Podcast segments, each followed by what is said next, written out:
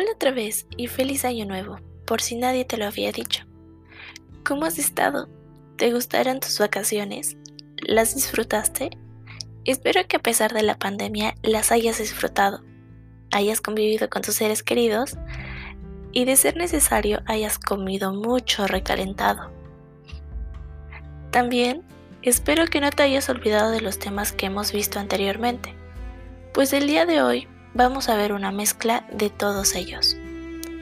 Para el tema del podcast del día de hoy, que tal vez o muy probablemente sea el último, tenemos la importancia de un líder en los equipos de trabajo para generar identidades y compromiso. Como siempre, vamos a repasar lo visto y como anteriormente vimos cuál es la importancia de un líder en el ambiente de trabajo, y que, es un buen, y que un buen líder debe escuchar constantemente a su equipo, animarlos y proponer ideas para analizarlas con criterio antes de ponerlas en marcha. Quien tiene el rol de líder es aquella persona que tiene una responsabilidad sobre el equipo y sobre su trabajo. Pero sobre todo, es quien decide la composición del grupo encargándose de comunicar los objetivos y que no se pierda el hilo en el proceso. Pero nuestra identidad de líder se va a desarrollar a través de una combinación de pensamientos y acciones. En pocas palabras, para ser un líder tenemos que ponernos a prueba. Al igual como anteriormente lo vimos, casi nadie nace con el don del liderazgo. Usualmente es una capacidad que se va aprendiendo y que también se va desarrollando. Muchas personas no llegan a tener este liderazgo y por lo tal son seguidores. Pero también un líder debe de ser esa persona influyente en su equipo de trabajo, dejando que el equipo y el seguidor aporten ideas. Y por supuesto, ganen aceptación. Tenemos unos objetivos organizacionales.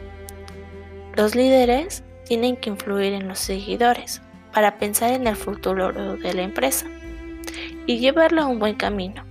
Y también un líder debe de ver el cambio. Una organización necesita estar en un constante cambio, adaptándose a su entorno global.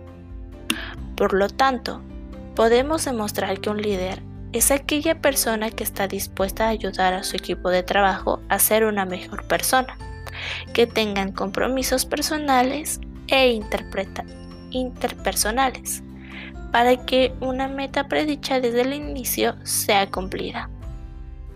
Un líder es aquella persona que va a ayudar a un equipo de trabajo, o mejor dicho, a su trabajador, a ver sus defectos y sus cualidades y hacer que las cualidades sean más favorables y que los defectos se vayan disminuyendo.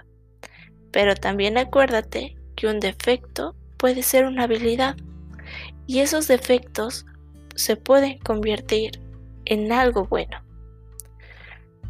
Espero en verdad que con todos los tips que te he dado, los datos y las pláticas, ya hayas aprendido algo bueno. ¿Crees que ya estás listo para pertenecer a un área de trabajo? O mejor dicho, ¿ya estás listo para ser un verdadero líder? Espero que sí. Lamentablemente, como lo mencioné en un inicio, este es nuestro último podcast. Espero que lo que te haya dicho con ayuda de mi profesora de la materia que he visto y mis propios conocimientos te hayas dejado un poco de lo que se puede ser de un líder, liderazgo, equipo, grupo, etc. Espero que en verdad te sirvan mis consejos. Y recuerde que yo soy Celsin Cisneros y nos vemos cuando cuando sea otra ocasión. Adiós.